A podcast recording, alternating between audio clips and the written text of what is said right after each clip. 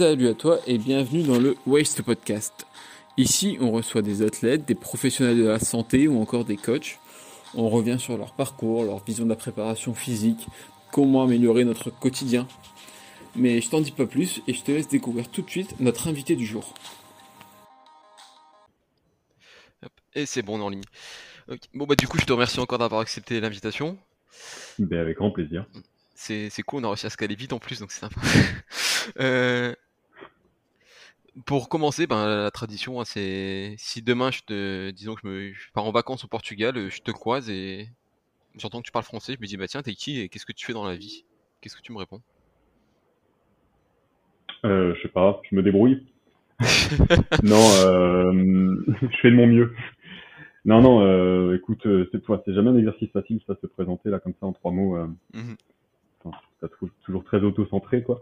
Mais euh, écoute, moi, sur ce qui nous intéresse, euh, je m'appelle Raphaël, je suis coach sportif depuis 10 ans maintenant, à peu près. Je suis diététicien, nutritionniste depuis 7 ans.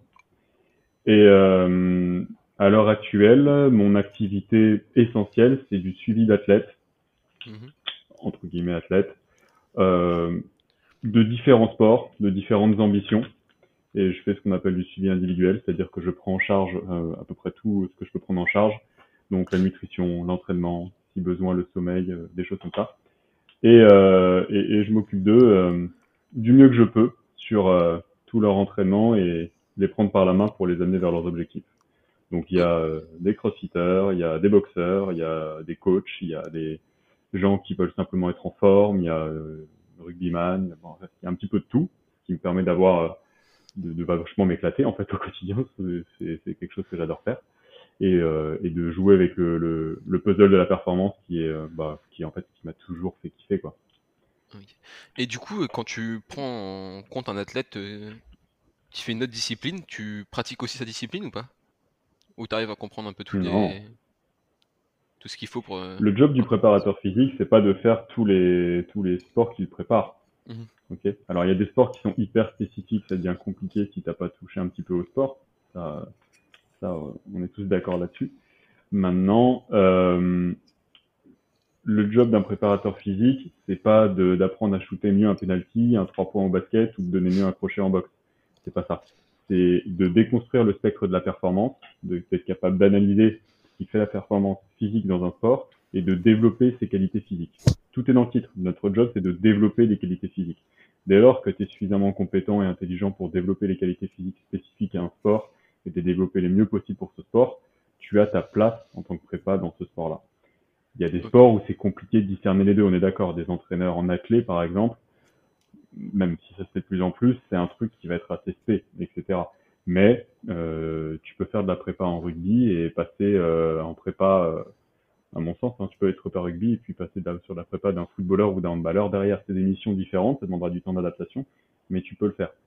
Et, et bien sûr qu'il y a des profils très spécialisés, des mecs qui préparent que dans tel sport ou que dans les arts martiaux et tout, et ils font un job incroyable pour certains.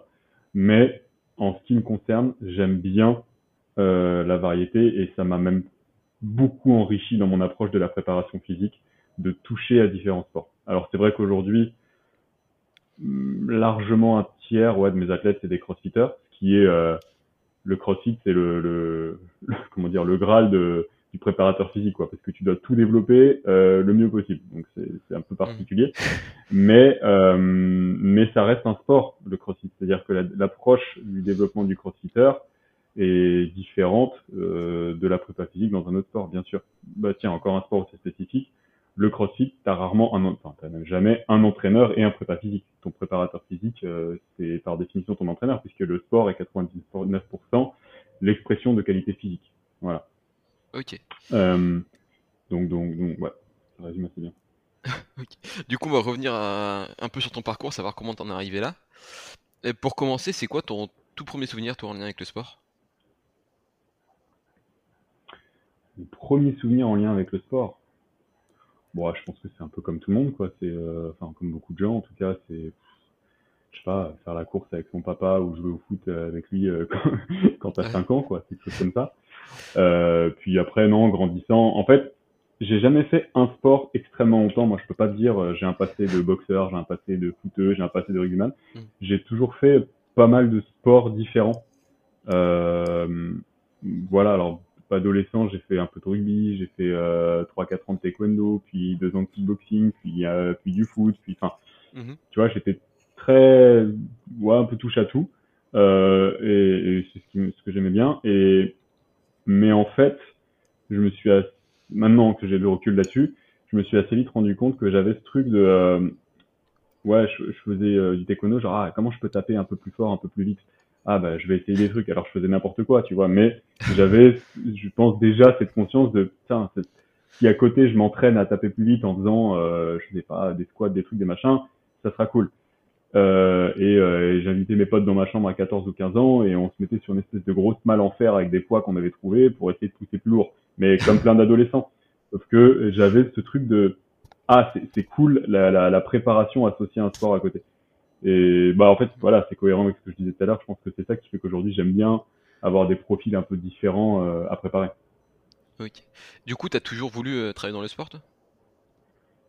Ouais, toujours toujours, j'ai eu cette chance de, de, savoir très tôt ce que je voulais faire. Mmh. Euh, je pense que c'est vraiment une chance aujourd'hui où on est, enfin, c'est difficile, tu vois, pour des gens arrivés autour de 20 ans jusqu'à 25 ans, même plus tard, quoi, de, de, de, juste pas savoir ou de faire des choses par défaut ou juste euh, parce qu'on est programmé ou, je sais pas quoi.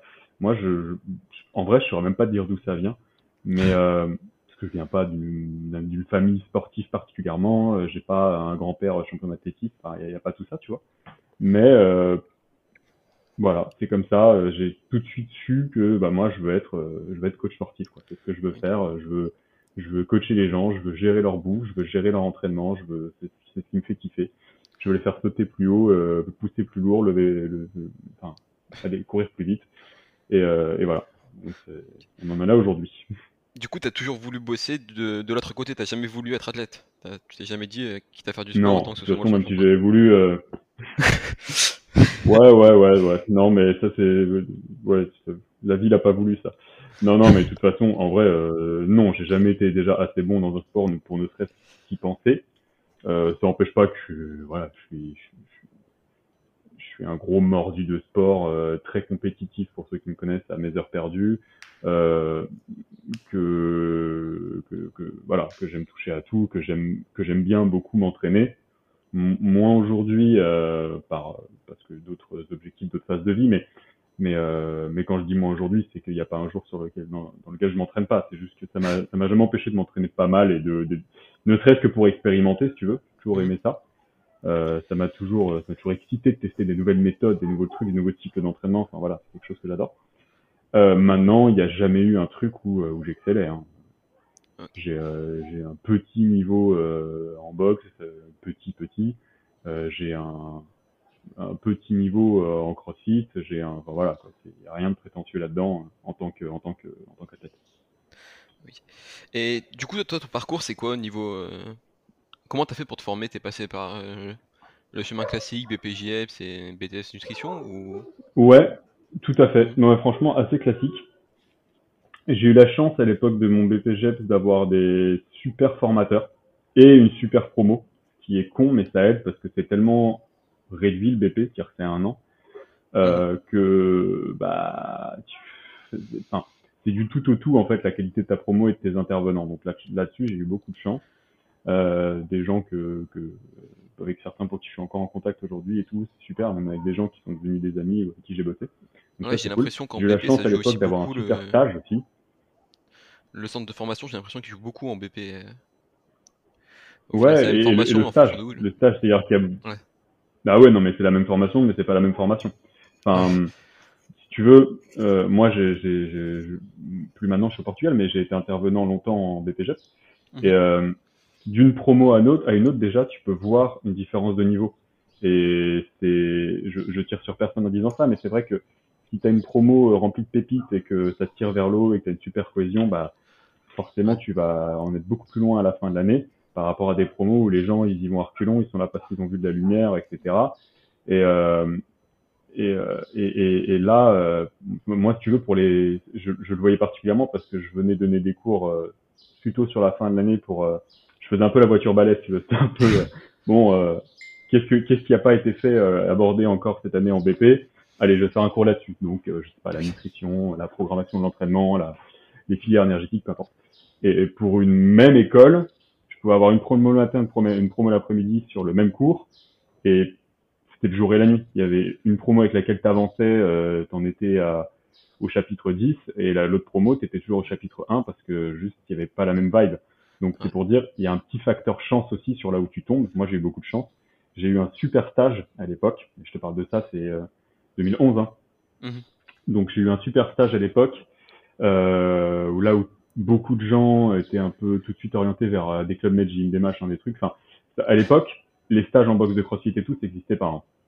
Bah déjà, les box de non seulement ça n'existait pas, bah, il y en avait quelques-unes, mais tu, de toute façon, tu pouvais pas faire ton stage en boxe de crossfit, ils acceptaient pas. Parce qu'ils considéraient que c'était, euh, très, non, quand même très con, hein, mais c'était, il n'y a pas de machine, donc, euh, t'es pas en train de faire un stage de BPGF muscu. Ok. Bon, tu vois, c'est, heureusement, c'est un peu évolué. Mais euh, il, enfin, il y avait même qui justifiait le fait qu'il y avait un GHD euh, dans une box de CrossFit, donc si ça va, c'était comme un plateau muscu. Enfin, voilà, on était là. L'haltérophilie et tout, il faut comprendre que c'est revenu au goût du jour. Merci au CrossFit pour ça. Et maintenant, c'est intégré dans les BP, les apprentissages altéro. Mais c'était, enfin, je pense que dans ma promo, personne savait ce que c'était ou très peu savait ce que c'était euh, un arraché ou un épaule jeté. Enfin, ouais, c'était réservé à quelques anciens dans des clubs. Et... Complètement euh, au placard, ça. Mmh. Mais complètement. C'était au fond du placard. On, ça prenait la poussière. On n'en entendait plus parler depuis, des, depuis longtemps. Et, euh, et, moi, je me suis retrouvé dans un super stage avec un préparateur physique, qui était un préparateur physique en natation et en athlétisme. Ok. Et, et lui, pendant un an, tu veux, j'ai bouffé ça. Alors j'ai, pour le coup, j'ai fait un stage où j'ai bossé comme un chien. C'était le goulag, hein, ça bossait jusqu'à minuit et tout, des trucs de ouf. Mais euh, enfin des trucs de ouf. En tout cas, c'était riche. Mais euh, mais c'était super parce que j'ai pu vraiment directement avoir un, un, être dans le grand bain et à une époque où je connaissais pas grand chose, mais au moins j'étais, j'avais pas le choix, si tu veux.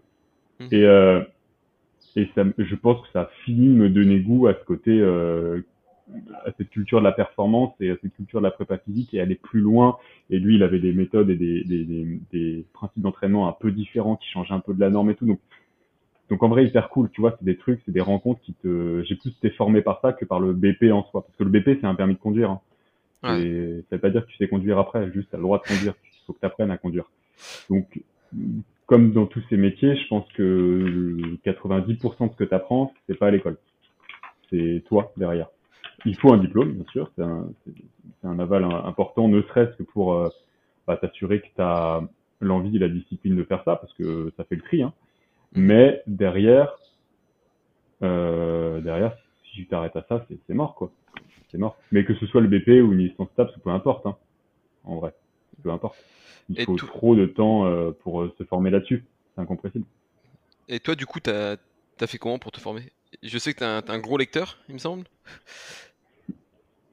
Ouais, euh, ouais, ouais, j'aime beaucoup lire, mais mais je, pas avec Sean la dernière fois sur le podcast, on avait discuté et, et c'est rigolo parce que j'avais dit un truc du style, euh, en fait, que ce que je conseillais aux, aux, jeunes coachs, c'était de faire toutes les formations du monde qui les intéressait, même les formations de merde. Et parce que moi, j'ai l'impression que c'est un peu ce que j'ai fait. C'est-à-dire, au début, bien sûr, maintenant, à 10 ans après, je suis beaucoup plus sélectif. Hein. Mais au début, j'étais très peu regardant sur est-ce que ça va être bien pas... Non, c'est au début j'étais vas-y, je m'en fous. Je fais toutes les formations, je lis tous les bouquins, j'ai tout et après je fais le tri. En gros, au début c'est un peu se gaver de savoir et tu le digéreras plus tard. Parce que et j'en suis toujours persuadé aujourd'hui, personne n'a réinventé la roue, personne n'a réinventé l'eau chaude en prépa physique. On utilise juste des concepts qu'on remet au bout du jour, qu'on modernise un petit peu, mais en vrai, euh, un corps humain, ça n'a pas trop changé hein, euh, ces 200 000 dernières années.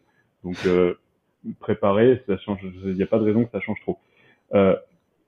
Donc, moi, j'ai fait la paix très vite avec le fait que j'inventerais rien, et je me suis juste euh, mis en tête que il fallait que je m'inspire de, de toutes ces voix, toutes ces grandes voix qui ont fait et qui font encore aujourd'hui la préparation physique, de, de en passant par euh, les histoires de Milon de Croton jusqu'à euh, Joe De Franco, en passant par euh, euh, Olivier Bollier et tout ça pour n'en citer que quelques-uns de différents pays, comme ça il n'y a pas de jaloux.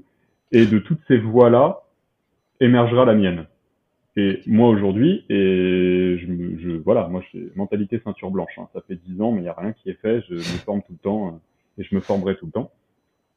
Euh, de toutes ces voies-là émerger la mienne, et moi je ne suis que euh, une espèce de une espèce de cuisine de tous ces trucs que j'ai cherché, que je continue de rechercher, que je continue d'étudier, d'expérimenter. Et, euh, et c'est drôle parce que j'ai, me citer Bollier, c'est un petit clin d'œil. Je sais pas s'il écoutera ce podcast, mais euh, il m'avait envoyé un message derrière en disant putain, euh, ça m'a, j'ai écouté ton podcast avec Sean et ça m'a fait marrer quand tu m'as dit fais toutes les formations, même les formations pourries. je l'avais pas vu comme ça, mais c'est vrai que pourquoi pas. Et euh, mais, mais je le pense sincèrement. Je dis, je dis pas juste gâcher, parce qu'il y a ça aussi. Je dis pas juste euh, jeter votre argent par les fenêtres et euh, mettez-vous en galère, mais en vrai, faites toutes les formations. Et surtout aujourd'hui, tu vois, c'est pas ta question de base, c'est plus qu'est-ce que j'ai fait moi, mais je rebondis un peu là-dessus. C'est-à-dire que pareil, c'est con, hein, mais euh, je, je, je, viens d'avoir 30 ans, donc je, je, me considère jeune. Et je vais déjà dire un truc de vieux con, donc on n'est pas arrangé. Mais comment j'ai commencé en, bah moi en 2011, Instagram et tout, ça n'existait pas, ou pas comme aujourd'hui. Les réseaux sociaux, c'était pas ce que c'était aujourd'hui.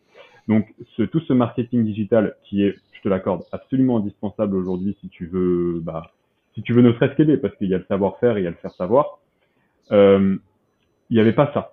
Et pour avoir été intervenant en BP et tout, je vois vraiment beaucoup de gens qui sont pas encore coachs, qui ont déjà investi des budgets dans des shootings photos, dans des trucs, dans des coms digitales, dans des machins. Et il n'y a pas de mal à faire ça. Je suis pas en train de dire oh c'est des mythos. Je suis pas en train de dire ça. Je suis en train de dire que qu'est-ce que tu vas vendre si t'as pas les connaissances derrière? Ouais. dire tu peux pas mentir aux gens trop longtemps. Et le temps que tu passes à faire quelque chose, tu le passes pas à faire autre chose. Donc vraiment mon conseil c'est passe cinq ans à juste au moins cinq ans à, à passer du temps dans les tranchées, à coacher, à apprendre, à faire des erreurs, à passer des heures et des heures sur le terrain, à faire toutes les formations que tu peux, à tout ça, mets ton argent là-dedans, mets ton argent et surtout ton temps là-dedans, et après, après, tu pourras vendre tout ça. Et après, c'est l'histoire du lièvre et la tortue, tu euh, pourras durer et perdurer et te développer en tant que coach. Mais le temps que tu peux, enfin le temps, euh, le temps est, ce temps est fini, le temps où tu peux euh, juste marketer, etc. Parce qu'au bout d'un moment, on verra que t'as rien à vendre. On verra que t'es pas un bon coach. Et en vrai, euh, qualité en guise de promo. Qualité en guise de promo. C'est, ton, c'est ton meilleur outil marketing. le, travail que tu fais. Est-ce que t'es, est-ce que, est-ce que t'es bon? En fait, ça, ça, devrait commencer par là. Genre, est-ce que ce coach, il est bon? Ça commence par là. Et c'est que ça qui fait durer un coach. Vraiment. Et attention, hein, faut aussi savoir euh, se vendre et tout ça. Il y a, pas de souci. Moi, derrière, euh, très modestement, je commence à me former là-dedans un peu plus, à aller un peu plus loin. Mais maintenant, au bout de dix ans, alors je suis peut-être un peu dans la détente aussi, je dis pas qu'il faut attendre autant de temps, mais euh, sinon, sinon c'est mort en fait. Ça va se voir que t'es pas bon. Ça va se voir. Et puis tu, tu, tu pourras pas durer. Et, du surtout coup, pour si t'as pas envie de les faire, ces formations, qu'est-ce que tu fais là mmh. Pour la nutrition, j'ai fait un, bah, comme tu dis, un BTS nutrition. Après... Ouais. Ouais, bon alors, bon, le permis. Ouais, moi, ce diplôme, c'est quand même plus qu'un permis. Hein. Je vais pas. Hum, enfin, le, ce diplôme-là, le taux de réussite est à 24%, si tu veux. Alors, je sais plus combien était. Ah ouais. C'est 23 l'année dernière. Donc, faut pas se mentir. Hein. Ouais, le diplôme, le BTS nutrition, euh, c'est marrant parce que oui, il y a des trucs qui sont complètement obsolètes. Ça, je te l'accorde. C'est, euh, j'en parlais hier encore euh, avec Laurent Erasme au téléphone, mais c'est, il a, il a dit, ouais, c'est le, c'est le diplôme d'Anon. Et c'est un peu vrai. C'est-à-dire des gros lobbies qui te font euh, vendre des produits laitiers et tout ça. Oui. Maintenant, euh, c'est un diplôme où tu vas bouffer 8 heures de biochimie, de physiopatho, si ce n'est plus par semaine. Ouais, même plus que ça d'ailleurs, plutôt 12 heures, euh, pendant des années. Donc, avec un taux de réussite où si tu es 20 dans ta classe au début, il y en a 5 qui vont arrêter et à la fin, il y en aura 3 ou 4 qui l'auront. Véridique, c'est des vrais chiffres. D'accord okay. Donc, euh, c'est un diplôme très difficile. Donc, simplement dire que c'est un permis, non. Euh, non, en vrai, après tu peux le faire euh, de différentes manières, tu peux le faire en alternance, tu peux le faire l'étaler sur un peu plus d'années, tu peux faire tout ça. Mais euh, ça reste, je crois qu'ils l'ont un peu simplifié récemment, je suis même pas sûr, et encore, pas simplifié, mais un peu moins dans, rendre le, le, truc un peu moins dense. Mais en vrai, non, c'est un diplôme euh, difficile, t'as pas de vie pendant deux ans, euh, si ce n'est trois, tu fais une prépa. euh, tu fais des horaires pas possibles. Enfin non, c'est un diplôme, c'est dur. Le BTS nutrition, c'est pas c'est pas un permis, c'est pas un BPGEP, c'est pas un truc qui dit pas de temps en temps et non, tu, tu dois bosser. Maintenant, on est d'accord que si tu sors d'un BTS de nutrition et que tu considères que tu sais tout en nutrition, il y a un problème parce que oui, tu vas passer ton temps à prescrire des rations euh, de lait entier aux gens et, et c'est à peu près tout et voir si tu peux intégrer des Kellogg's dans la ration parce que quand même faut les rentrer. Euh, je caricature à peine. Donc là-dessus, il y a des soucis. Maintenant, euh, tu ressors quand même avec un bagage en biochimie, en physiopathologie, en physiologie tout court, qui est très important. Très important. C'est-à-dire que c'est quand même des métiers où tu es censé, en tout cas une des voies d'aboutissement, c'est de bosser en hôpital avec des médecins. Donc, et tu fais des stages en hôpitaux qui peuvent être assez longs et assez enrichissants. Donc, euh, encore une fois, c'est pas pour vanter ce diplôme ou quoi, mais faut quand même reconnaître qu'il y a ça tu ressors avec un vrai bagage scientifique et une vraie rigueur euh, là-dessus. Si, si, tu te débrouilles bien. Mais oui, en effet, derrière, tu fais pas que ça. Du coup, toi qui as fait beaucoup de formations en France et à l'étranger, est-ce que tu, tu, vois une différence entre, entre les deux? Il y en a beaucoup qui disent qu'en bah oui, importe etc. à l'étranger. Comment? Ouais, bah c'est pas un peu. C'est pas un peu. Ah en fait, bah je pense que c'est vraiment la barrière de la langue. C'est-à-dire que je sais pas comment c'est dans d'autres métiers, c'est probablement pareil, mais aujourd'hui, et pareil, je tire sur personne, ne pas parler anglais en tant que coach, c'est un handicap quasiment impalliable. 90% hmm. des ressources intéressantes et actualisées et pertinentes sont en anglais. Point. Les études pour les lire, c'est en anglais déjà. Donc, si tu parles pas anglais, apprends.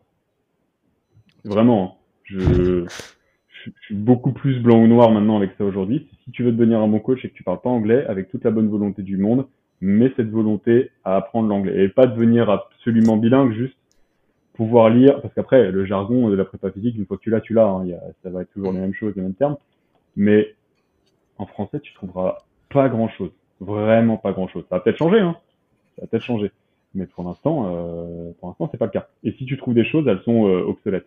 Et en vrai, ça laisse du terrain aussi à certains. Moi, je vois le nombre de trucs faits en français euh, qui sont juste des, des copier-coller. Euh, les gens se cachent même pas des trucs faits à l'étranger. Tu dis putain, quand même les gars, il y en a deux trois qui parlent anglais et ça se voit là ce que vous faites. mais bon, peu importe, tant mieux. Ça permet. Mhm. Non, moi, je pas de souci avec ça. Faut juste citer ses sources, quoi. Mais mais au moins c'est cool, ça permet à des gens d'y avoir accès. Mais, mais c'est oui, en France, on est, on est en retard. Pareil, c'est pas du tout une façon de taper sur la France ou quoi. C'est juste, c'est pas tant la France, c'est le, le, cette barrière de la langue, cette barrière de la langue qui fait qu'il y a des trucs qui ont juste pas passé les frontières parce que les gens parlent pas anglais. Ok. Et c'est dingue. Hein. Du coup, pour finir un peu sur le sujet de la formation, etc. Je pense qu'on a dû te poser la question un million de fois, quoi. Mais si aujourd'hui je suis jeune coach, etc. et je cherche une formation, tu tu conseillerais laquelle, toi? Est-ce qu'il y en a vraiment une qui t'a bouleversé une... Enfin, bouleversé, c'est un grand mot, mais qui a vraiment changé ton approche? Mmh... Oui et non. Enfin, en fait, il y en a plein. C'est ah. ça qui est compliqué. Euh... Mais non, mais c'est pas pour faire une réponse chiante. C'est que c'est. Je trouverais ça dommage de répondre fais celle-là, tu vois, parce que c'est l'inverse de mon propos qui est de justement euh, ne vous enfermez pas dans un carcan, ne vous enfermez pas dans une pensée, une formation, allez voir ce que vous faites ailleurs. C'est-à-dire que, oui, là comme ça, et, c'est la réponse maintenant, je dirais OPEX, parce que OPEX, le CCP d'OPEX, c'est ce que devrait être à mes yeux un BPGEP. Parce que ça dure un an, c'est alors c'est aussi le prix d'un BPGEP, hein, mais ça dure un an, c'est sérieux, euh, c'est un niveau de formation qui a l'air beaucoup plus poussé, mais qui en fait est juste ce que devrait être un BP euh, bien fait. Donc euh, oui, je dirais c'est ça, c'est ça, c'est super. Et puis il faut rendre euh, derrière un dossier, enfin l'équivalent d'un mémoire et tout ça là, euh, donc avec des suivis clients et tout. Voilà, c'est vraiment ce que devrait être un, un, un. Donc je dirais sur toutes les formations que j'ai faites, celle-là elle est quand même très bien. Mais pareil, OPEX va t'apprendre une façon de penser et de rationaliser euh, le coaching et tout, qui aussi pertinente et tout soit-elle, reste celle d'OPEX c'est très bien. Mais c'est juste, ce serait dommage de s'arrêter que à ça. Il y a aussi d'autres façons de travailler. Ok? Alors, ils t'apprennent des principes plus que des méthodes, donc c'est ça laisse euh, ça laisse le champ des possibles largement ouvert. N'empêche que, enfin, ce serait, oui, je trouve ça dommage de, de, s'arrêter à ça. On entend beaucoup parler de CrossFit, OPEX, c'est vraiment orienté que CrossFit ou ça convient un peu à tout le monde? Ou c'est plus préparation physique en général Non. non, ça convient à tout le monde. Ok. Ça convient à tout le monde. C'est juste que le CrossFit a remis la lumière sur l'entraînement fonctionnel. Ouais. Donc, euh, en fait, il y a deux choses qui affilient CrossFit à OPEX. C'est un, bon, le fondateur d'OPEX, c'est James Fitzgerald, qui est le premier gagnant des CrossFit Games euh, en 2007.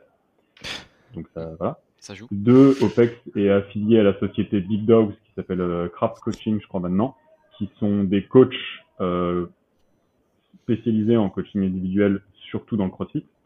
Okay. Donc deuxième point qui les rallie. Maintenant, la formation, euh, le CCP, le Certificate Coaching Programme, ne parle d'entraînement fonctionnel ou plus ou moins, mais c'est pas spécifique au CrossFit. Non. Ok. Et ben justement, on va revenir au CrossFit du coup. Et toi, comment tu découvres cette, euh, cette discipline?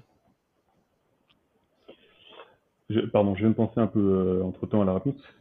Une formation comme le CCPS, qui est un peu équivalent de, de Franco aussi, c'est très bien, qui est moins long, hein, moins long, moins cher, tout ça c'est un truc qui est aussi euh, qui est pas mal pour vraiment faire une bonne base sur la prépa physique et tout ça. Ça c'est ça assez intéressant. C'est quoi CCPS Le CCPPS. Ok, j'irai voir, je connaissais pas du tout.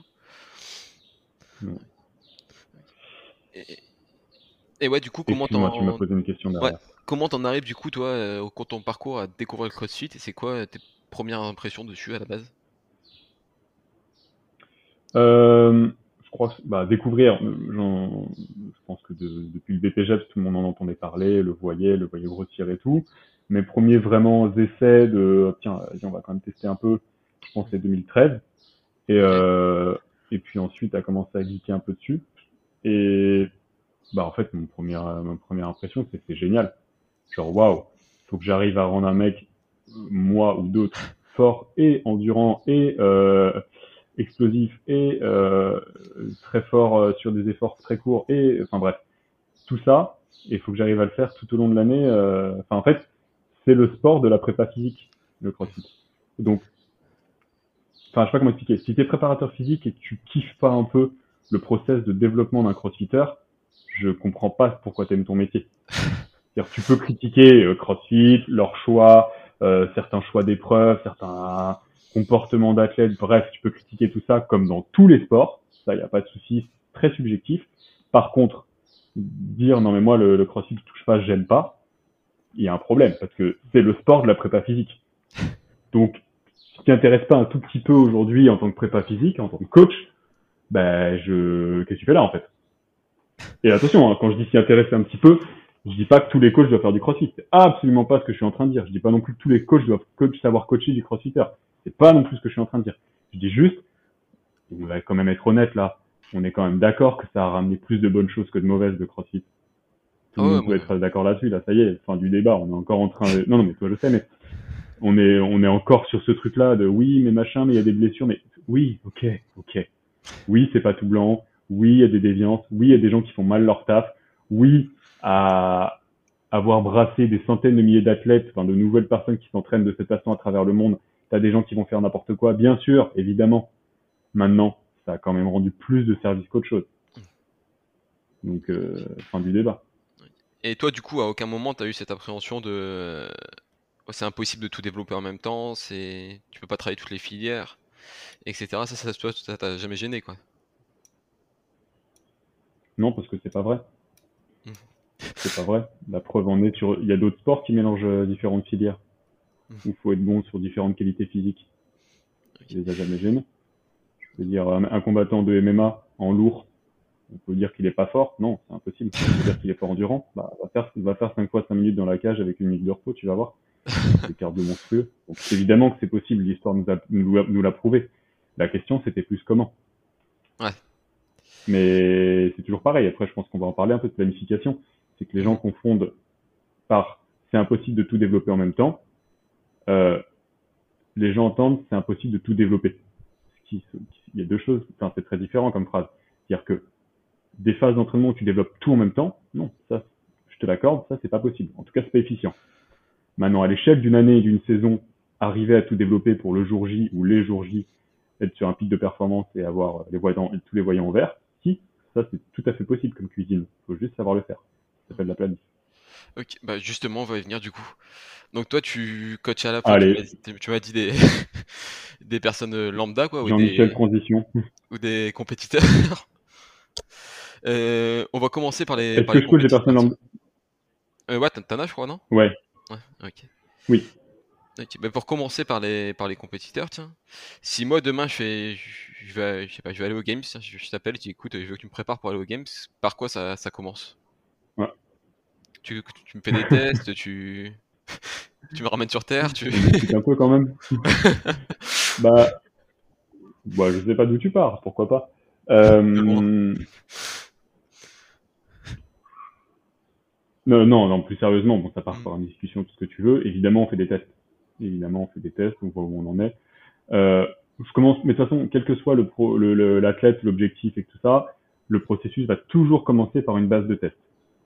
Ça va commencer par une consultation de coach à athlète, discuter. En fait, il y a, faut pas en faire euh, plus tout un fromage de ça, c'est ou avoir des protocoles très particuliers de consultation. Non, c'est juste discuter avec quelqu'un pour savoir qui il est, quelle est son histoire, qu'est-ce qu'il veut, d'où il part, c'est quoi sa vie, à quoi ça ressemble. Voilà. Donc c'est commencer à faire connaissance, tout simplement. Euh, dans le cas d'un crossfitter, je demanderais aussi pas mal, si tu me dis il y a un objectif compétitif, d'emblée, je poserais deux, trois questions sur les résultats aux Open et des choses comme ça qui sont quand même euh, qui permettent quand même d'avoir une première idée du niveau de fitness de la personne et des premiers tards. Et puis ensuite, ouais, je ferai pour le coup le, le crossfitter compétitif, je fais une grosse base de tests qui dure entre une et trois semaines selon le ah profil euh, niveau. Ouais, moi je fais jusqu'à trois semaines de tests pour les, les compétiteurs euh, avancés, on va dire. Bah il y a tellement de choses à tester que t'es un peu obligé. Ouais. Euh, et puis à la fin de, de ces trois semaines de tests là, euh, aux discussions et toutes les données qu'on a, ça me permettra de faire un premier bilan, euh, d'avoir une première idée du niveau de, l'athlète. Attention, hein, ces tests-là, c'est ce qu'on appelle des KPI, donc des, des Key Performance Indicators, donc des indicateurs performance. C'est une idée du niveau de l'athlète. Je veux dire, ça ne reflète pas forcément absolument explicitement son niveau non plus. C'est la compétition qui reflète son niveau. Ce que je veux dire par là, c'est que si tu as un athlète où tu connais son 1 RM snatch, son 2000 mètres hammer et euh, son nombre de max muscle up unbroken, qui sont trois tests que je, je cite souvent pour euh, refléter le niveau d'un crossfitter, tu as une très bonne idée du niveau. En fait, ce que je veux dire, c'est que tous les très très bons crossfitters vont performer sur ces trois tests. Mais c'est pas parce que tu performes sur ces trois tests que tu es forcément un excellent compétiteur. Après, il faut savoir euh, mélanger le tout et voir comment tu réagis aussi en compétition. Quoi.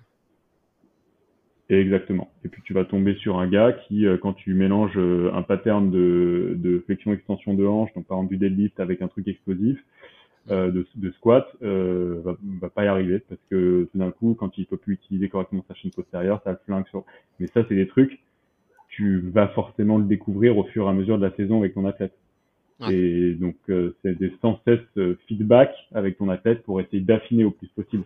Il faut savoir qu'en CrossFit, les skills en CrossFit, c'est ça. On parle souvent de skills en mode euh, le skill, c'est savoir faire un muscle up et tout. Oui, quand tu débutes. Mais à la fin, les skills, c'est beaucoup plus spécifique que ça. Je veux dire encore une fois, savoir faire euh, des box jump après du deadlift en série longue, c'est un skill pour le crossfitter. Et parfois, c'est des trucs très précis comme ça qu'il faut bosser. Genre, bah nous, on est nul au wall ball quand on a fait euh, beaucoup de deadlift ou de power clean avant. On n'y arrive plus. Tu c'est hyper spécifique ce que je te dis. Mais c'est un skill à bosser. Pour reprendre l'image du MMA, ça serait comme dire, euh, bah typiquement, euh, je sais pas, euh, quand t'étais euh, quand t'étais en phase de grappling au sol et que tu te relèves, euh, t'arrives plus à respirer, tu, tu, tu, baisses ta garde, c'est un truc sur lequel il faut bosser. Pour le coup, c'est beaucoup plus général ça, mais tu vois ce que je veux dire, c'est que c'est des trucs qui deviennent spécifiques à la fin. C'est plus juste savoir donner un direct ou savoir donner un middle ou savoir donner ceci cela. Et bah le crossfitter compétiteur, c'est pareil il faut affiner. Et ça, c'est possible à faire qu'avec l'individualisation, en fait. Et pareil. en général, ce sera compliqué à mettre en place. Oui, oui, une box ou une, ou une prog générale, entre guillemets. Et mm. attention, quand je dis ça, pareil, je tire absolument pas sur les prog euh, générales. Il y en a des méga bien faites. Euh, et, et surtout, le suivi individuel, c'est pas pour tout le monde. Ça dépend totalement des profils. Il y a des gens qui n'ont pas du tout envie de s'entraîner seuls, etc. de leur côté, et il n'y a aucun problème. C'est pour des profils de, personnes très particulières, enfin très particulières, différentes, et il faut qu'il y en ait pour tout le monde. Et du coup, une fois que tous ces tests sont faits, tu mets en place la planification. C'est tu te bases toujours sur, sur le même, la même structure, genre euh, ben, euh, CrossFit, trois jours de, de travail, un jour de récup actif, deux jours de travail, un jour de récup, ou tu adaptes vraiment? Non, pas du tout. Non? Ok. Non, non, bah non, vraiment. Bah là, pour le coup, euh... ouais, bah non, pas du tout. Je fais, je fais du coaching individuel, donc euh, ça va dépendre de la personne. Des athlètes qui s'entraînent euh, suivant le niveau, le niveau, la phase de vie, etc. Ce sera pas la même chose. J'ai des athlètes qui s'entraînent deux fois par jour, euh, quasiment six jours par semaine. T'as des athlètes qui s'entraînent trois fois par semaine. Mmh. donc non, ça va être complètement différent.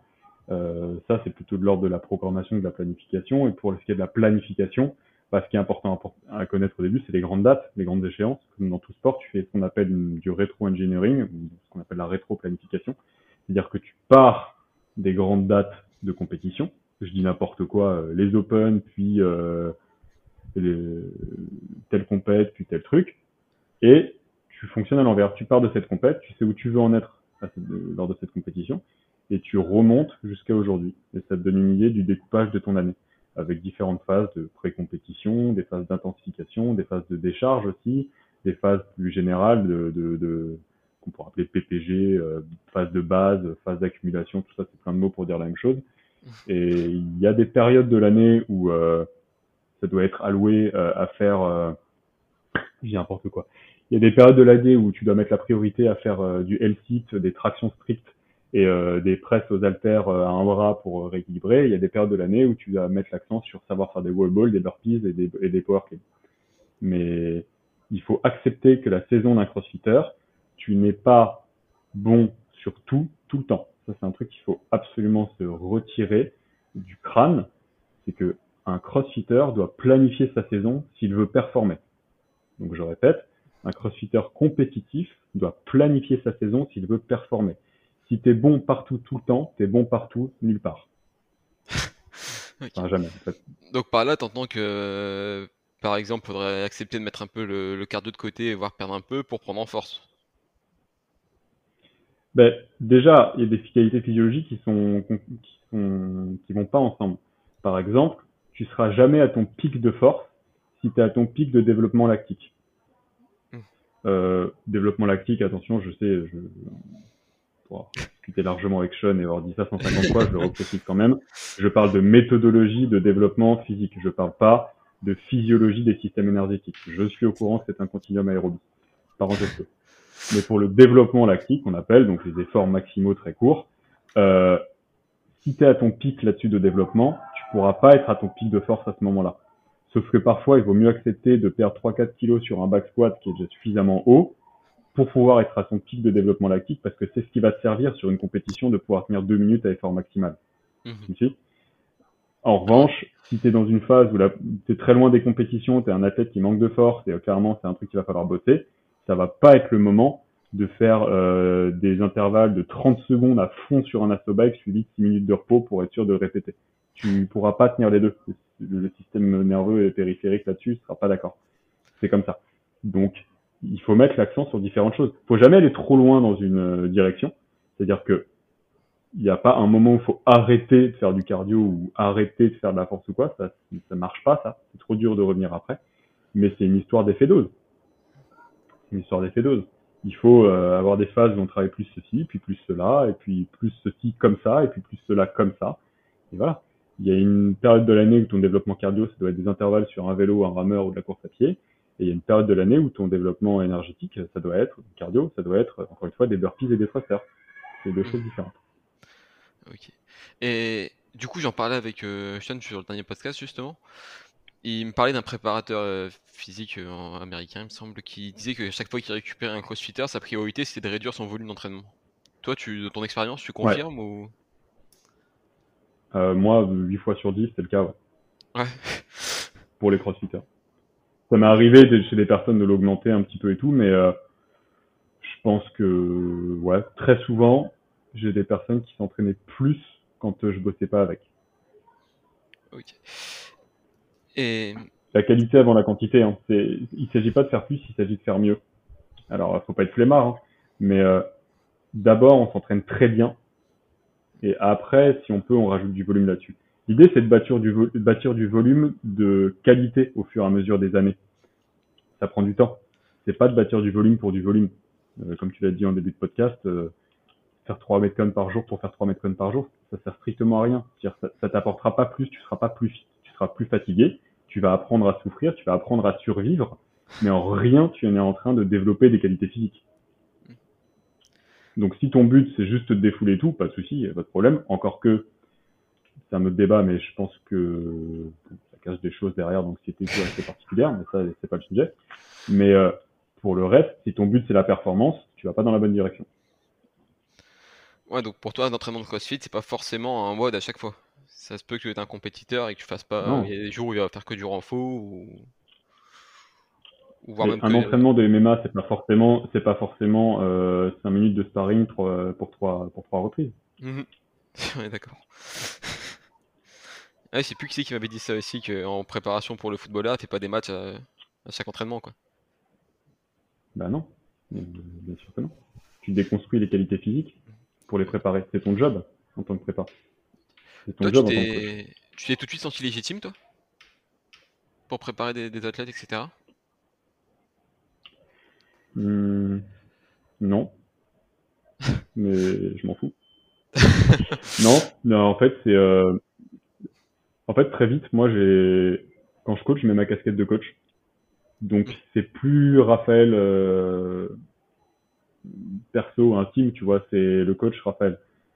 Donc c'est c'est bête, mais tu vois, j'avais changé de statut, donc euh, j'avais monté une, entreprise, j'ai toujours, toujours d'ailleurs, une société de coaching qui s'appelle Raphaël Pêche Coaching. Donc quand je coach, c'est Raphaël Pêche Coaching qui coach. Et ça m'a permis de me distancer complètement de ma casquette de coach, enfin complètement, je suis pas schizo, hein, mais euh, un petit peu. Et du coup, euh, du coup, quand je coach, les retours ne m'atteignent jamais personnellement. Je ne prends rien personnellement.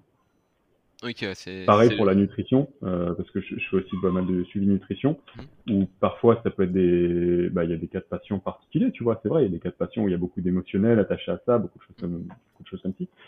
Ben, si t'as pas un peu la peau comme du cuir et que t'essaies pas de distancer, de te distancer de ta pratique, euh, t'es moins efficient. En tout cas, c'est ce que je pense. Alors attention, hein, je suis pas un robot. Euh, des athlètes, c'est devenu des amis, euh, des gens que j'adore, que j'adore voir et tout, euh, évidemment. Mais quand je coach, je coach. Quand je coach, j'ai ma casquette de coach, c'est euh, le coach Raphaël. Et à ce moment-là, le coach Raphaël, il est légitime. Raphaël Puech, là, qui discute avec toi depuis Lisbonne et tout, je sais pas. Par contre, le coach Raphaël, il est légitime. Le coach Raphaël, et du coup, ça me permet de le dire sans prétention, parce que c'est comme si je parlais pas de moi, presque. Il a apporté des résultats à des gens, il a fait gagner des compétitions, il a fait faire des podiums, il a rendu des gens plus heureux, plus fit, euh, moins blessés. Euh, donc euh, lui, il a des résultats. Et lui, il fait son mieux, de toute façon, à chaque fois. Et aujourd'hui, les personnes qui viennent vers toi, ils te... Après, dans, le milieu du CrossFit, bon, je pense que tu as un petit nom quand même, quoi. enfin, on parle bien de toi. Mais tu dis que tu entraînes aussi des personnes lambda, ils te, ils te découvrent comment ces, ces personnes? C'est du bouche à oreille? Euh, Ouais, bouche à oreille, euh, pas mal les réseaux sociaux. Je pense, Instagram. Euh, ouais, ça vient surtout de là. Hein. Ça vient surtout de là. Pas mal de bouche à oreille, ouais, j'ai l'impression. Et du coup, justement, pour la personne lambda, tu, tu gères comment? C'est pareil, tu fais aussi des tests aussi ou tu... Oui, bien sûr, qui sont pas les mêmes. En fait, ce qu'il faut comprendre avec les tests, c'est que les tests, il faut avoir un, mélange entre individualisation et absolument pas d'individualisation. Je m'explique. Des tests, tu veux, tu veux pas réinventer une base de tests à chaque personne parce que sinon tu n'as rien pour comparer. Mhm. Ok? Si tu utilises un nouveau test à chaque fois pour quelqu'un, tu sais pas si le résultat qu'il fait est bon ou mauvais. Donc par définition, quand je fais des tests, c'est les mêmes pour tout le monde parce que je peux comparer les données et savoir que ah ok, euh, je n'importe quoi, une femme euh, qui est maman, euh, qui a eu deux enfants, qui a 36 euh, ans et qui me fait ce résultat à ce test-là, je sais ce que ça vaut par rapport à ces objectifs. Si à chaque fois je réinvente un test, c'est cool, j'ai une donnée sur un truc, mais je sais pas ce que ça veut dire. Je sais pas ce que ça reflète. Maintenant, là où tu individualises un petit peu les tests, c'est qu'ils doivent être cohérents avec le niveau et les objectifs de la personne. Quelqu'un qui vient me chercher pour préparer un semi-marathon, euh, qu'est-ce qu'on s'en fout que je lui teste euh, son 1RM à snatch ou euh, combien de squat clean il peut faire en 8 minutes? Ah. Tu vois, ça n'a pas de sens. Quelqu'un qui vient me voir pour préparer du crossfit, par exemple, qui euh, à un niveau intermédiaire ou, ou même plutôt débutant, alors pas grand débutant, mais qui passe un muscle up, peut-être deux, et qui passe des tractions strictes, mais qui peut-être en passe 8 ou 9, est-ce que je vais tester son 30 muscle up for time? Non, ça n'a aucun sens. Ah bah mettre la personne en échec tout de suite. Donc c'est en ça que tu, les tests doivent être un peu individualisés au niveau de la personne. Par contre, j'utilise que des tests sur lesquels j'ai des références, des données, sur je sais ce qu'ils veulent dire. Et... je sais ce que j'attends en fonction du niveau. Et chez la personne lambda, encore un athlète, tu lui dis, ah, vas-y, on va faire des tests, je pense que tu vas être partant, tu vois. Une personne lambda, quand tu lui dis que tu vas la tester, ça lui fait, ça lui met un peu, un peu de pression? Bah non, moi les gens, c'est ce qu'ils viennent chercher quand ils viennent me voir les gens viennent me chercher. Enfin, faut comprendre que j'ai pas à les vendre moi, parce qu'on vient me chercher pour justement que je coach les personnes et que j'individualise l'approche au maximum pour eux. Donc, euh, à partir du moment où je leur dis bah c'est cool pour individualiser, on va voir d'où on part, bah, ils comprennent tout à fait. Ils sont même curieux de ça. Ok. Et on va changer un peu de, sujet. C'est une question que j'avais posée à la chaîne et j'ai envie de te la poser aussi. Si demain toi t'ouvres ta ta, ta box de CrossFit ou même pas affilié, ton centre de préparation physique. Euh, comment tu gérais la programmation au sein d'un établissement comme ça? Où tu as plusieurs personnes encadrées en même temps? Tu penses vraiment que c'est possible de garder la méthodologie euh, on va dire CrossFit et faire quelque chose de cohérent et de simple pour tout le monde ou tu, changerais quelques trucs? Mmh dans, ta question, il y a plusieurs questions en fait. Parce que est-ce que si j'ouvre une box de CrossFit, si j'ouvre un stand, si j'ouvre machin, c'est des choses qui sont par définition complètement différentes. Euh, je vais plutôt te répondre en disant que j'ai pas du tout aspiration à ouvrir moi une box de CrossFit. Mhm. moi je suis un peu bête. Si un truc est beaucoup beaucoup fait, j'ai pas envie de le faire. Donc euh, donc ça m'intéresse pas trop. Pour autant, j'adore bosser en salle de CrossFit. Euh, je bosse toujours en partenariat avec les, salles dans lesquelles je travaillais à Paris euh, sur euh, la programmation des compétiteurs, euh, la programmation des loisirs, sur la formation des coachs, sur ceci, sur cela. Mhm. donc je prends toujours beaucoup de kiff à faire ça. Ici à Lisbonne, il y a, on va voir si ça, voit, ça voit le jour, mais il y, a, il y a un grand projet qui devrait s'ouvrir d'une très grosse salle qui ferait essentiellement du crossfit, aussi un peu de prépa physique, c'est suffisamment grand pour faire les deux. Euh, si ça se fait, c'est vrai que je devrais chapeauter un peu le truc et auquel cas, euh, je pourrais te répondre un peu plus précisément, mais bon, on verra si ça se fait. Pour l'instant, c'est pour l'instant c'est dans les tuyaux, mais on va garder ça euh, secret un petit peu. Euh, donc, donc, en fait, pour pardon, mais c'est difficile de te répondre sur moi si moi j'ouvre ma salle à moi de CrossFit, dans le sens où je veux pas le faire. En tout cas, pas maintenant. Donc, je, bon, je vais pas trop gaspiller d'énergie à savoir comment je ferai un truc que j'ai pas envie de faire. Ah, parce que je t'avoue que moi, bah, en tant que pratiquant, tu vois, suis déjà mis à la place du coach ou honneur et tout, et programmer pour une box, ça va être compliqué parce que bah, maintenant on nous dit que faire, ah, ça, par contre, tous les jours, parce que pour le coup, programmer sur les programmer pour les box, pour le coup, ça je le fais depuis des années avec beaucoup de plaisir. C'est un travail qui n'a rien à voir avec le coaching individuel, très différent. Mhm. euh, enfin, qui n'a rien à voir. Quand je programme pour des box, euh, c'est tout. J'ai un rôle de programmateur. C'est pas du coaching. Tu me suis? Ah, Dans le sens où j'ai un panel de personnes en face de moi où, par définition, je, je, ne, je ne joue pas sur la communication que je dois avoir avec chacun d'entre eux. Je ne joue pas sur les différents profils. Je ne joue pas sur euh, euh à quoi ils réagissent, où est-ce qu'ils veulent aller, quels sont les échanges compétitifs. Non, mon job, c'est juste de dire, les gens, quand ils viennent, faut qu'ils passent un bon moment. Et attention, c'est absolument indispensable le fun dans une programmation. Faut que je les maintienne en forme. Faut que je, pas qu'ils se blessent et euh, faut que je développe leur qualité physique tout au long de l'année parce que quoi qu'on en dise, le cerveau humain, il est fait pour vouloir faire un truc un peu mieux que la veille. Et tout le monde aime ça. Donc à partir de ce moment-là, j'ai des espèces de principes moi de programmation qui sont bien différents de quand je programme pour des pour des gens en individualisé. Mhm. Et en gros, c'est les suivants c'est que je fais attention à avoir un équilibre dans les plans de mouvement un équilibre dans les schémas moteurs, c'est-à-dire euh, pousser, tirer, euh, squatter, euh, unilatéral, etc. Un équilibre dans les systèmes énergétiques, donc pas faire que du long, pas faire que du court, pas faire tout ça. Un équilibre dans les, les régimes de contraction, qui est pas que des contractions dynamiques qu'on trouve beaucoup en CrossFit, qui est aussi des contractions excentriques, du tempo, de l'isométrie aussi qu'on trouve très peu en CrossFit. Je fais attention aussi au, pas au mouvement, aux, aux différents, ça c'est un truc que j'avais appris qui fit pour le coup, aux différents types de grippe qui est hyper important. Notamment, je parle toujours des box de CrossFit là, parce qu'en ah CrossFit, 90% de ce que tu fais est en pronation. Mhm. Euh, du rameur, t'es en pronation, de l'altéro, t'es en pronation, des tractions, t'es en pronation, t'es tout le temps en pronation. Et tout le temps en pronation, ça peut amener à des soucis de coude, d'épaule, de tout ça. Je pense que le crossfit, c'est quand même un des seuls sports où tu retrouves les gens qui sont plus forts sur les tractions en pronation qu'en supination. Hein. euh, normalement, on est censé être plus fort en supination. Mhm. Euh, mais pas en crossfit parce qu'on développe ça et puis ça peut poser euh, des soucis au niveau des, des, pronateurs et des supinateurs au niveau de l'avant-bras et donc des tennis elbow ou des golf elbow, peu importe comment on appelle ça, euh, ou des soucis d'épaule ou des soucis de canal carpien canot carpien du coup. Euh, voilà, donc je fais, je fais très attention à ça aussi. Mais, euh, mais, mais voilà, euh, après, après je m'assure que ce soit fun. C'est sûr que si, si je mets mon nez dans la, la programmation d'une box, par rapport à ce que je peux retrouver sur les programmations type CrossFit, tu vas peut-être retrouver un peu plus de renfort, plus de travail d'intervalle, plus de choses comme ça. Mais tu vas retrouver du Metcon, bien sûr, tu vas retrouver du long, du court, de l'AMRAP, de l'EMOM, de, du thruster, du snatch, de tout ça. Mais voilà, après, je suis assez, euh, je veux dire, je pense que 9 personnes sur 10 qui viennent dans une box de CrossFit, on a, euh, il gagnera beaucoup plus à devenir fort, à faire, euh, à très fort sur du speed squat, du press, du back squat et des intervalles rameurs et des trucs assez fun que savoir faire un squat snatch très lourd. Ça ne veut pas dire qu'il faut pas le faire parce que parce que c'est fun, parce que si tu as fini dans une box de CrossFit, tu t'attends à faire ce que CrossFit véhicule comme image, et il n'y a pas de souci avec ça. Mais pour moi, c'est pas la priorité du tout pour euh, un pratiquant loisir de développer son squat snatch. Il y a tellement de choses à faire avant. Ok. Et une euh, dernière question, on va attaquer la, fin du podcast.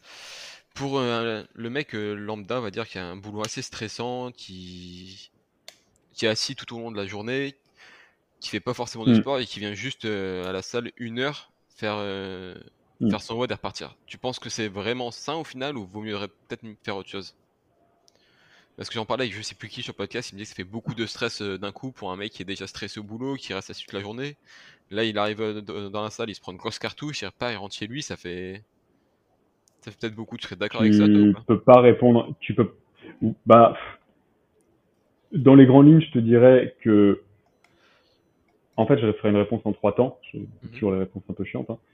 Euh, petit 1, je dirais que je peux comprendre, je peux te comprendre cette, cette, pensée de dire que bah faire euh, remettre une dose de stress sur du stress, ça peut, ça peut, ça peut être un problème et tout.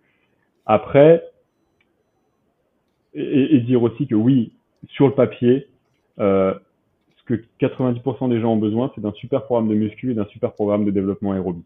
Mmh. Ça, si tu veux vivre avec une bonne santé, une acuité mentale, euh, euh, une santé sexuelle aussi qui est un reflet euh, intime, mais un reflet très pertinent de ton état nerveux et de ton état de quiétude générale. Si tu veux vivre avec tout ça bien en phase, en harmonie, c'est sûr que Fran tous les jours, ça marchera pas. Ça va poser des soucis. Ça va poser des soucis adrénergiques, des soucis de dépendance cortisolique, et tu deviens dépendant au cortisol, et ça crée des, des, problèmes à moyen long terme. Et c'est pour ça que tu as des crossfit addicts. Genre, c'est pas une blague. Physiologiquement, il se passe des choses de dépendance au cortisol dans ces moments-là. Ok? Qui, qui, ont des récepteurs opiacés, hein, les récepteurs euh, euh, à cortisol, qui sont les mêmes mécanismes que la dépendance au sucre, euh, à la clope et tout ça. Donc, tu crées des schémas neuronaux de dépendance. Alors, vaut mieux quand même être dépendant au crossfit que dépendant à l'héroïne. Non, tu vois. Donc, il faut ah. toujours faire toute proportion gardée sur euh, oui, mais ça crée des soucis. Oui, d'accord. Au final, non. Ce qui est dangereux, c'est de rester sur son canapé, d'être assis et de manger des chips. Ça, c'est dangereux. C'est plus dangereux que d'apprendre à faire du snatch et des burpees. D'accord? Donc, c'est juste pour remettre un peu l'église au centre du village sur le côté, mais il devrait plus faire ci et ça moi, je suis le premier à le défendre. Mon job, c'est d'individualiser, de parfois ramener les gens vers des trucs un peu plus euh, durables et sains. Ok, mais si on prend un peu de recul, quand même, ben, au final, moi, euh, la personne, si elle vient se défouler et qu'elle bouge, je suis content. Ça fait une personne euh, un peu plus saine de plus dans le monde. Ok mhm. Donc, donc, donc, ouais, moi, je te dirais un peu ça. Par contre, Michel, est-ce que ça va vraiment lui le stresser ou pas? Ça, c'est compliqué de répondre sans individualisation. Car oui, tu as des gens, ça va les stresser. T'as d'autres gens, ça va les défouler, ils seront beaucoup mieux après. Enfin, là, ça revient à connaître la personne, en fait. Ça revient à connaître la personne. Je dirais plus, est-ce qu'il y a des gens pour qui ça peut rajouter une dose de stress? Oui, il y en a. Ça veut pas dire que c'est tout le monde. Ok. Bon, bah, du coup, on va attaquer un peu en vitesse les, questions de la fin. Non, mais vas-y, j'ai le temps. Hein. T'as le temps? Bon, bah, vas-y, alors on prend tout notre temps. du coup, c'est la première, ce serait. Oui, oui, oui, t'inquiète. Toi, On le prend le temps. On a mis un an à faire ce podcast. Euh.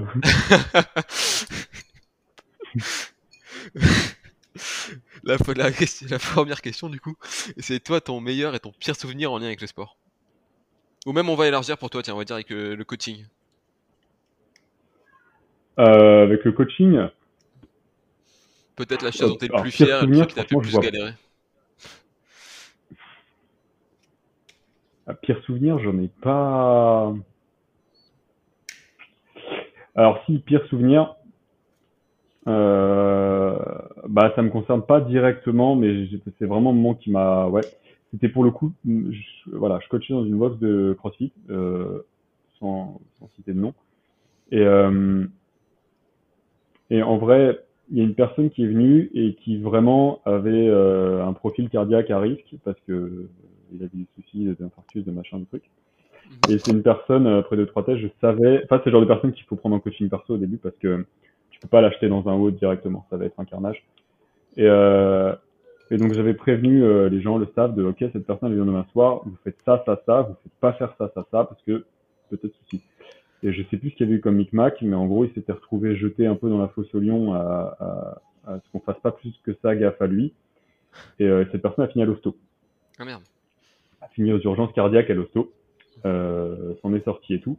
Mais là, pour le coup, c'était, j'avais la rage, j'avais la haine parce que on a fait l'inverse de la mission d'un prestataire de service dans le monde du fitness, qui est de ramener plus de gens à faire de sport. On avait quelqu'un qui avait peur de franchir la porte, qui a franchi la porte avec tout son courage, qui était envoyé à l'hosto et qui, à l'heure où je te parle, j'espère me tromper, mais mon ami n'a jamais, jamais refoutu les pieds dans une salle de sport, donc met d'autant plus sa santé en danger, surtout pour le profil cardiaque parce qu'il a été retraumatisé par une mauvaise expérience parce qu'on n'a pas fait, assez gaffe à lui. Et cette personne est tombée sur le mauvais soir, sur peut-être un coach un peu moins concentré et tout, et ça arrive à tout le monde. Faut arrêter, euh, ça arrive à tout le monde. Mais, mais la haine en vrai, la haine, tu vois, parce que là, tu t'es vraiment dit putain. Voilà, donc mon pire souvenir dans le sens, c'est pas moi qui le coachais, mais voilà, c'est c'est un truc de communication et tout, c'était pas bien passé et, et Ouais, sur ouais, des ça en tête, tu dis putain, là il y a une personne qu'on aurait pu repêcher et, et on a fait l'inverse. On l'a repoussé loin du sport. Et voilà, donc échec total. Donc ça euh, arrive. Je te coupe 30 secondes, tu penses bah, que... C'était pas, moi directement, mais voilà. Tu penses qu'avant chaque inscription, il faudrait faire quelques séances individuelles? Après, franchement, je pense que c'est pas faisable euh, dans la vraie vie, tu vois. Non, c'est pas faisable. Faire une ou deux séances avec euh, quelqu'un pour le tester sur différents plans avant de prendre son inscription en compte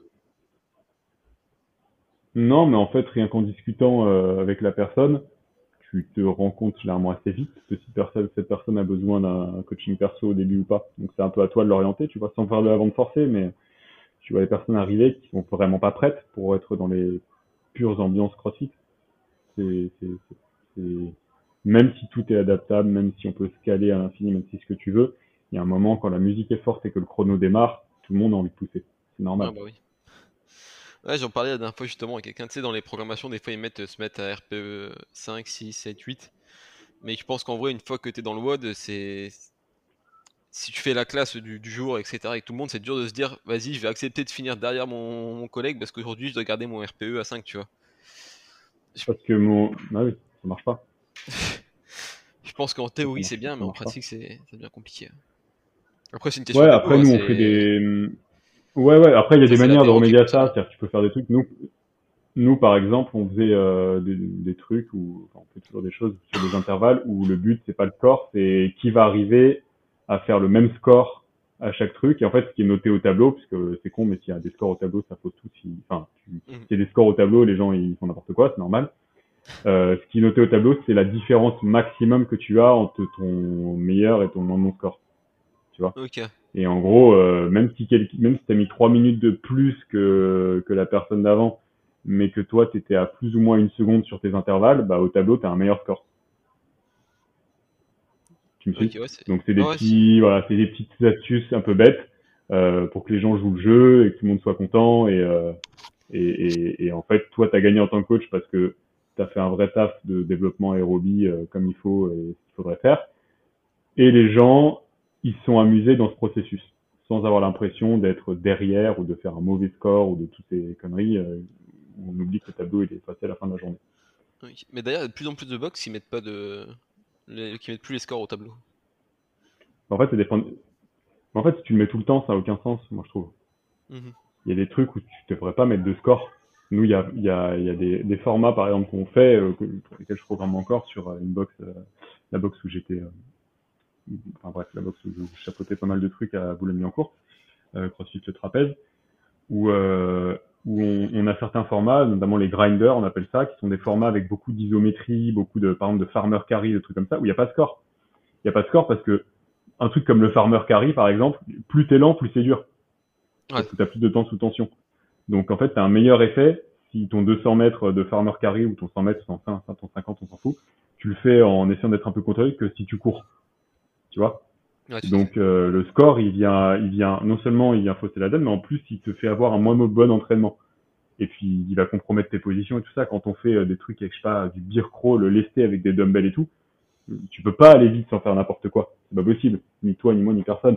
Donc mm. euh, des trucs, faut pas mettre de score, c'est pas le but. Le but c'est de mettre des points de contrôle justement dans ces dans ces types de dans ces types de circuits, euh, dans ces types de séquences d'entraînement pour casser le rythme et pour pas qu'il rentre euh, dans un comment dire dans un bain de déchets métaboliques. Hmm. Donc euh, donc voilà, c'est des petits trucs. Le, le, score, faut le garder de temps en temps parce que c'est génial, parce que ça fait une putain de cohésion, parce que c'est fun, mais faut le gagner, garder pour. En fait, c'est pareil, il n'y a pas de temps fort sans temps faible. Si tu le mets tout le temps, plus personne le voit, tout le monde s'en fout. Si de temps en temps, euh, tu dis ok, là les gars, jeudi venez, parce que jeudi, on va, on va se tirer un peu la bourse. Ça va être le moment où il faudra lâcher un peu les chevaux. Là, on va foutre les scores au tableau et on va se marrer. Là, tu as créé une ambiance. Là, tu as créé quelque chose. Là, tu as créé quelque chose de spécial et de différent. Mais si à chaque fois que tu viens, tu as des scores mal notés qui veulent rien dire et tout, ouais. Enfin, je, je vois pas la démarche. ok. Et du coup, pour revenir à la deuxième partie de la question, ton, meilleur souvenir en tant que coach? Hum, tu me prends de court. Je saurais pas te répondre en vrai. Mais euh, non, mais c'est classique. Enfin, c'est toutes les. Non, mais c'est toutes les victoires en fait. C'est toutes les victoires de tes de tes de tes athlètes. Hein. Mais ça va du euh, j'ai passé mon premier muscle up à euh, j'ai fait podium sur une complète élite à juste les gens qui étaient blessés, qui, qui, vont beaucoup mieux, tu vois, des gens que tu récupères en coaching et qui se bagarrent avec des blessures euh, au genou, au dos, à je sais pas quoi depuis, euh, depuis euh, longtemps et qui et qui bah, deux ans plus tard sont revivent leur vie revivent tout court et tu vois sur leur visage ça change et tout ça. Enfin, les gens qui font des transformations physiques aussi, c'est génial d'avoir pu aider là-dessus. Enfin, là j'ai j'ai une patiente en, nutrition qui a perdu 20 kilos cette année, ah et qui est venue me voir avec le truc de juillet prochain. Donc là, là, j'ai mon mariage, j'ai un an, je, ça y est, je veux changer de corps, je veux rentrer dans cette robe. 20 kilos, hein, c'est pas rien. Hein. Prends un dumbbell de 20, tu vas voir.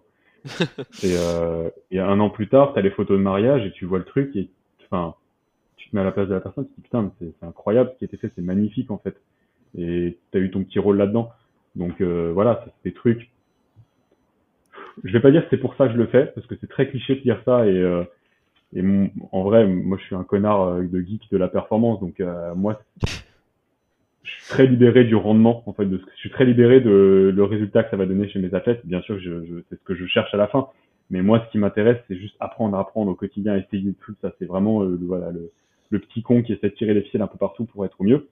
N'empêche que tu sors la tête du guidon et que tu regardes un peu autour de toi et que tu vois ce que ça a donné sur certaines personnes, tu fais ah ouais d'accord. Donc on a aidé à faire ça, donc ça marche vraiment, putain. Et ouais, ça fait toujours quelque chose. C'est pas ça qui me fait continuer, c'est pas ça qui me nourrit. Ce serait mentir de dire ça parce que le feu il vient de dedans. mais n'empêche que, euh, ouais, ça fait des, c'est des gros kiffs quand même. Du coup, prochaine. Et puis en vrai, le, le, excuse-moi. Vas-y, je t'écoute, je t'écoute. Non, moi j'ai, moi j'ai une vraie fierté quand on m'appelle coach. C'est con, hein, mais quand on m'appelle, dit, quand on m'appelle coach, quand on me dit hey, coach, etc., c'est un mot qui est sacré pour moi. Et c'est, enfin, c'est tellement sacré pour moi que je dis, je, je, je, pense être jeune, mais je suis déjà un gros con, euh, vieux con quand j'arrive en intervention BP ou quoi, en disant les gars, si vous êtes là parce que vous avez vu de la lumière, sortez en fait. Sortez parce que pour moi c'est un des plus beaux métiers du monde. Euh, c'est sacré. Vous pouvez changer des vies, vous pouvez aussi en ruiner. Donc, si vous voulez qu'on vous appelle coach, euh, ça va, ça va vous coûter euh, un petit peu d'huile de coude quand même. Et il faut que vous respectiez le terme, parce que vraiment, c'est, pour moi, c'est, particulier comme casquette coach. Parce qu'en fait, on se rend pas compte à quel point on est des pierres angulaires dans la vie de certaines personnes, qu'on le veuille ou non. qu'on le veuille ou non, on a un impact, je devrais même dire un pouvoir sur certaines personnes. Et, un grand pouvoir implique de grandes responsabilités, comme dirait. Voilà.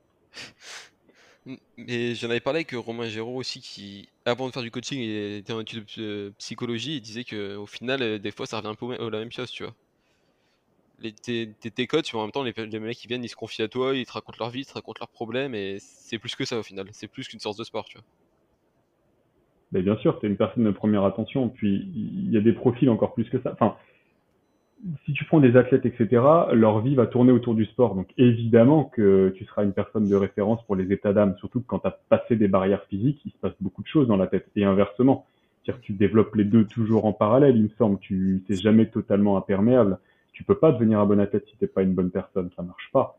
Euh, sans parler du fait que le, le sport t'apprend tellement sur euh, toi, sur la culture de l'effort, sur la culture du moment présent aussi, parce que c'est une des plus grosses leçons du sport de se dire euh, là ça brûle, mais après ce sera fini, tout ira bien. Et ça, ça se répercute à plein d'épreuves dans la vie. De là c'est dur, mais je sais que ça a une fin tout ça. Euh, sur euh, le côté discipline, de savoir que quand tu veux un truc, ça a rien de faire c'est un marathon et pas un sprint, que c'est juste la somme de petites actions qui t'y amènent, que c'est ces petites actions avec constance qui t'y amènent. Donc tout ça, ça chamboule ta matrice neuronale, tu vois, pour employer des grandes phrases. Mhm. Et euh, ça, je trouve ça absolument pareil. Et pour euh, parler du non-athlète, de la personne qui fait juste son heure de sport avec toi, mais si ça se trouve, son, sa journée, c'est son seul moment de récréation, c'est son heure où elle s'occupe d'elle. C'est la seule heure de sa journée où elle prend du temps pour elle, cette personne. Donc évidemment que tu vas être une personne de référence sur sa psychologie. C'est le premier truc, euh, c'est pour laquelle elle le fait d'ailleurs la personne. C'est juste euh, se sentir bien mmh. dans sa peau, dans sa tête. Donc euh, il faut savoir déléguer quand c'est plus ton job, quand il y a des gros traumas psycho, quand il y a des grosses pathologies psychologiques. C'est si tu as une entorse, tu vas voir un kiné. si tu as une entorse au cerveau ou au cœur, tu vas voir un psychologue. En fait, il y a des gens dans ce métier qui, qui savent qui, doivent s'occuper de ça. Euh, toi, c'est pas c'est pas ton cas. En revanche, pour euh, entre guillemets le tout du quotidien, si t'es coach et que t'as pas un tout petit peu de psychologie, euh, et ça va pas. Et on le voit encore. Hein, euh, moi, ça, je supporte pas ça. Le coach, les coachs qui disent moi, je coach comme ça, faut s'adapter à mon coaching. Je, moi, c'est comme ça que je fais. Si les gens doivent rentrer dans les lignes et tout. Ouais, ok. Si tu fais ça, tu n'es pas coach, tu es instructeur. Mmh. C'est deux métiers très différents. Un instructeur, en effet, si tu es instructeur à l'armée et tout, il n'y a pas de problème. Ton job, c'est de formater. Ton job, c'est que les gens s'adaptent à toi et s'adaptent à tes méthodes. Là, on est tout à fait d'accord. Mais appelle pas ça coach, appelle ça instructeur. Un coach, son job, c'est l'inverse. C'est d'arriver à faire passer un message et d'arriver à adapter son langage à la personne pour faire passer son message le mieux possible. Parce que si tu veux amener des résultats, il faudra faire passer ton message, tes consignes. Il faut que les gens te fassent confiance. Il faut qu'ils aient confiance en ce que tu leur prescris. Et pour ça, bah, faut utiliser un petit peu psychologie. Tu ne discutes pas de la même façon avec euh, une athlète de haut niveau euh, qui a la gueule dans le guidon, qui a sa vie orientée autour de l'entraînement, et euh, un gars euh, qui a qui a deux enfants, qui a d'autres priorités, qui a peut-être des, comment dire, qui traîne peut-être des casseroles un peu émotionnelles et tout. Enfin, c'est deux choses différentes. Donc, si t'es pas un tout petit peu capable de t'adapter à ça, il bah, y a un problème. Si tu communiques toujours pareil avec tout le monde, il y a un problème c'est pas ton taf. Puis en vrai, la flemme, c'est tellement cool d'arriver à développer ces compétences de communication que ça fait partie intégrante du coaching. Ok, ok. Et du coup, la, prochaine question qui est, qui est pas forcément plus facile, je sais pas si elle aura une réponse. Mais si demain il y a Dev Castro qui t'appelle, qui te demande de programmer un WOD pour les games pour tester l'ensemble des qualités euh, mentales et physiques d'un athlète, ce serait quoi le WOD hmm. de Raphaël? Je sais pas, 400 euh, mètres farmer carry sous l'eau. Pourquoi pas? Non, mais en vrai, bon, tu veux que je te réponde à cette question Je sais pas. L'ensemble des... Bah, S'il fallait qu'un seul WOD, on ferait des, des CrossFit Games avec un WOD. Hein. Ouais, j'avoue. Mais euh, non, en vrai, je pense que en vrai de vrai, euh, pour pour jouer le jeu sur ta question, je ferais un truc simple. Je ferais, je ferais vraiment un truc simple. Je pense que je ferais un WOD type euh, sled sandbag, euh, tu vois, un truc genre ouais sled sandbag course, un truc. Mhm. si, enfin, l'ensemble des qualités physiques, c'est impossible, évidemment. Ah, bah mais je pense que je ferai un truc où il y a très peu de facteurs limitants, où c'est vraiment l'expression des qualités physiques pures, genre la force, l'endurance, et plus que la technique, et du mental qui va jouer. Donc je ferai un truc du style, euh, je sais pas, un sled pouce euh, mi-lourd sur une distance un peu longue, suivi d'un sandbag carry euh, sur une distance longue aussi, euh, assez lourd et en finissant par un run euh, genre euh, je sais pas un 1600 ou un 800 mètres ou un truc comme ça ouais, un truc, euh, quelque chose comme ça assez long et des mouvements pas un truc, compliqués mais qui quand même ouais en fait je fais un truc simple c'est surtout ça mhm.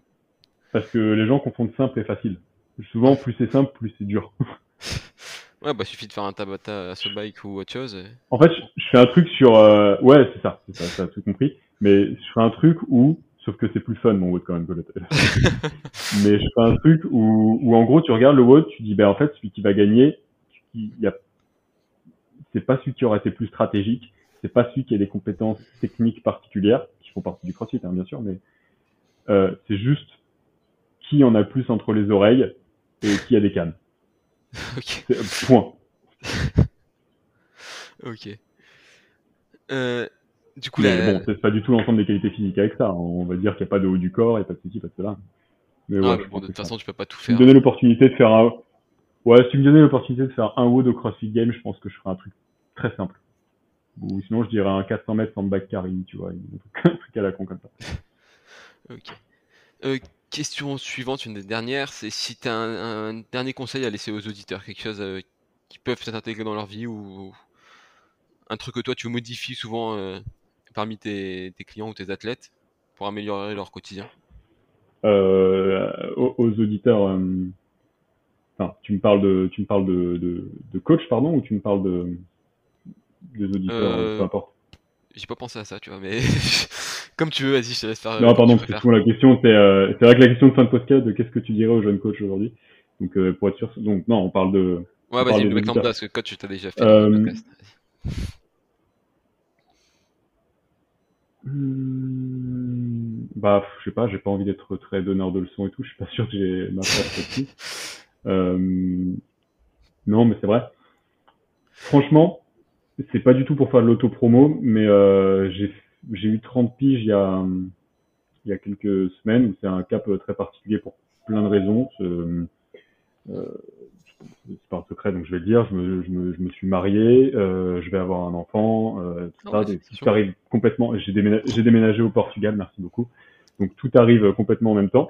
Donc ça a été un, un, cap, euh, un cap de fait particulier par les événements, et euh, ça m'a permis de faire un petit bilan. Et pour le coup, c'est vrai que sur Instagram, j'essaie de me cantonner vraiment, enfin pas que j'essaie, c'est que je me cantonne vraiment au sport et tout, parce que c'est mon outil euh, presque pro de communication là-dessus.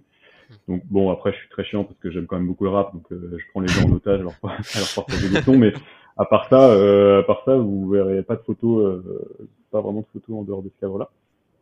N'empêche qu'une fois qu'on a dit ça, je sais pas, j'ai, j'ai, il y, a une espèce de sept euh, principes de vie, j'ai l'impression, qui m'ont un peu, sept un peu leçons que j'ai appris sur ces 30 premières années. Alors, ça fait vraiment développement personnel euh, de comptoir, bête et méchant, ce que tu veux. N'empêche que je me suis retrouvé avec un stylo, un papier sur la plage à me dire en vrai, euh, j'ai noté ces sept trucs et ça résume vachement bien euh, les leçons que j'ai apprises jusqu'à maintenant. Donc euh, c'est un de mes derniers posts sur Instagram là, ouais, qui est assez facilement retrouvable. donc si tu veux, je te les cite vraiment en vrac. Mhm. Et, et vraiment, si vous n'avez pas envie d'étendre des développements personnels à la con, arrêtez le podcast maintenant. Il n'y a pas de souci, je vous en voudrais pas. Euh, c'est pas du tout une leçon ce que je fais et tout, c'est juste moi des trucs qui ont résonné complètement chez moi. Et puisqu'on me demande si ça peut en aider d'autres, les voici. Donc c'était tenez-vous droit parce que ça va changer à mon sens tout sur euh, euh, sur la façon dont vous vous présentez au monde. Euh, sachez que la façon dont vous faites toutes les petites choses, c'est la façon dont vous allez faire les grandes choses. Donc euh, à chaque fois vous faites un truc, essayez d'avoir un peu d'exigence avec vous-même sans devenir un, un robot, hein. mais euh, euh, prenez conscience que vous avez plus souvent qu'on ne le pense l'occasion de vous poser la question de ok là tout de suite quel genre d'homme ou quel genre de femme je veux être? Mhm. sur des trucs aussi simples que euh, de Franco utilise l'exemple de, de, ramener son caddie après avoir fait ses courses tu vois c'est un truc tout con mais ça en dit beaucoup sur toi si tu fais ou tu le fais pas euh, sachez dire non sachez dire non. Mmh. C'est absolument capital parce que du coup je développe votre temps, il est fini et c'est une denrée qui ne peut pas être achetée. Et donc si pour moi c'est vraiment accorder euh, si vous accordez du temps à quelque chose, vous l'accordez pas ailleurs. Donc sachez dire non à tout ce qui n'est pas aligné avec vous, ce qui vous fait pas de bien. Euh, trouvez ce qui vous fait sourire, faites-le souvent. Ça doit pas aller plus loin que ça. Parfois, faut pas creuser plus. Moi, euh, moi, j'aime euh, j'aime la musique, j'aime passer du temps avec mes amis, je suis un fanatique de sport, je suis un passionné de mon métier, donc euh, c'est et, et, deux trois autres trucs comme ça. Donc de plus en plus j'écrème et c'est à peu près tout ce qui remplit mon quotidien parce que c'est comme ça que je souris le plus souvent possible en fait. Et c'est quand même plus cool comme ça. Euh, J'avais buvé du café parce que parce que c'est bien. Euh, si quelque chose euh, vous fait peur, faites-le souvent. Pareil, tout ce qui est bon pour nous, ça se trouve de l'autre côté de la peur. Ça, on, apprend euh, avec l'expérience. Et enfin et surtout, soyez présents. Genre, ça, il y a des auteurs qui sont bien meilleurs que moi pour l'avoir développé, approfondi et expliqué. Mais euh, soyez présents. Il n'y a pas très peu de souffrance dans le présent. La vie, c'est maintenant, c'est tout de suite. Et le plus possible dans vos journées, faites des pauses de juste, ok, là tout de suite, c'est très important de savoir rien faire aussi.